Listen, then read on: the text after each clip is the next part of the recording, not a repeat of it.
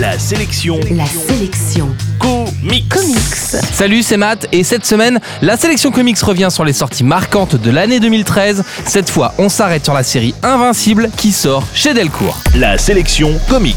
Les anciens comics de super-héros ont une saveur vintage toute particulière qui tient à la fois à leur narration, mais aussi et surtout à un certain sens du merveilleux que les super-héros ont perdu au fil du temps.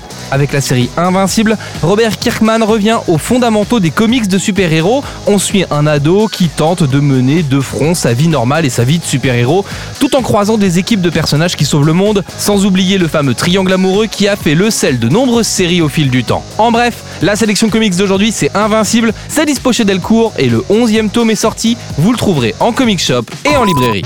La sélection comics. Retrouvez toutes les chroniques, les infos et les vidéos sur laselectioncomics.com. welcome.